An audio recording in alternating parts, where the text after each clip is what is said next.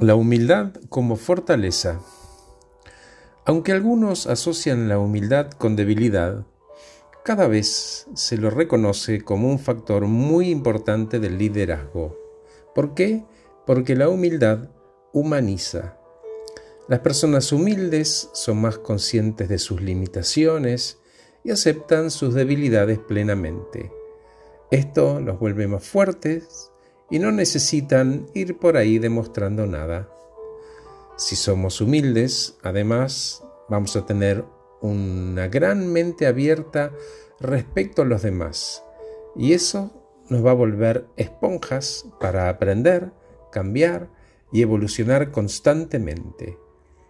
Leí por ahí que la humildad nos permite silenciar nuestras virtudes permitiendo que los demás descubran las suyas.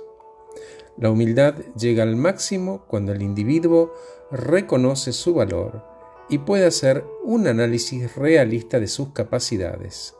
Al hacerlo, admite limitaciones y puede abrirse a nuevas ideas. Una persona egocéntrica ni siquiera contempla la posibilidad de reconocer sus defectos.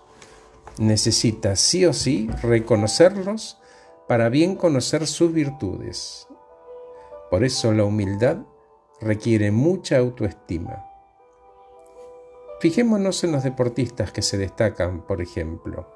La humildad es una de sus características más presentes. Los hace más atractivos como líderes, les permite ser realistas, aprenden de los demás y aprenden además a respetar constantemente a los oponentes sin perder nada de competitividad. Acordate, la humildad humaniza. Gracias por escucharme. Soy Horacio Velotti. Que estés muy bien.